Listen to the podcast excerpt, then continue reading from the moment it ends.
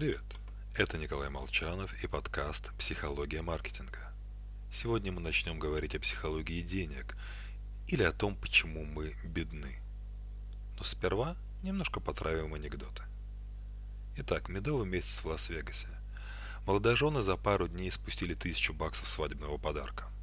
Вечером муж сидит такой весь несчастный на гостинице, в гостинице на кровати и замечает на полу 5-долларовую фишку казино. Она лежит на нацарапанном на паркете числе 7. Муж смотрит, думает, встает, берет фишку, спускается вниз в казино, подходит к рулетке, ставит на 7 и выигрывает. Ставит снова, выигрывает. И так несколько раз. Директор казино умоляет его остановиться, но муж, уже выиграв 22 миллиона, делает последнюю ставку на все деньги. И опять на 7. Шарик скачет и останавливается на цифре 8. Понурый муж возвращается к жене в номер. «Ты где был?» – спрашивает она. «В рулетку играл».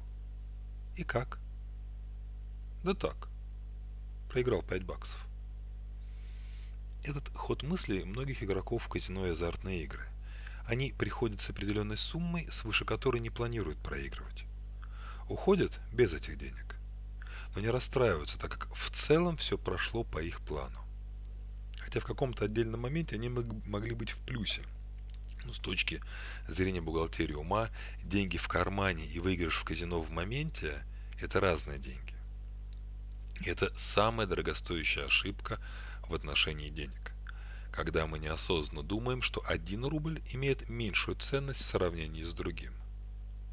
А именно так мы и думаем. Весело прогулять деньги, отложенные на выплату ипотеки, намного сложнее, чем спустить внезапный подарок от богатого дядюшки. Работает и в обратную сторону. Боясь потерять деньги, отложенные на черный день, мы вообще их не вкладываем никуда. В общем, мы либо слишком активно тратим, или, или медленно копим, либо сдержанно инвестируем. Желательно воспринимать все полученные деньги как зарплату или завести правило отдавать шальным деньгам отлежаться перед тем, как их тратить. С вами был Николай Молчанов и подкаст «Психология маркетинга».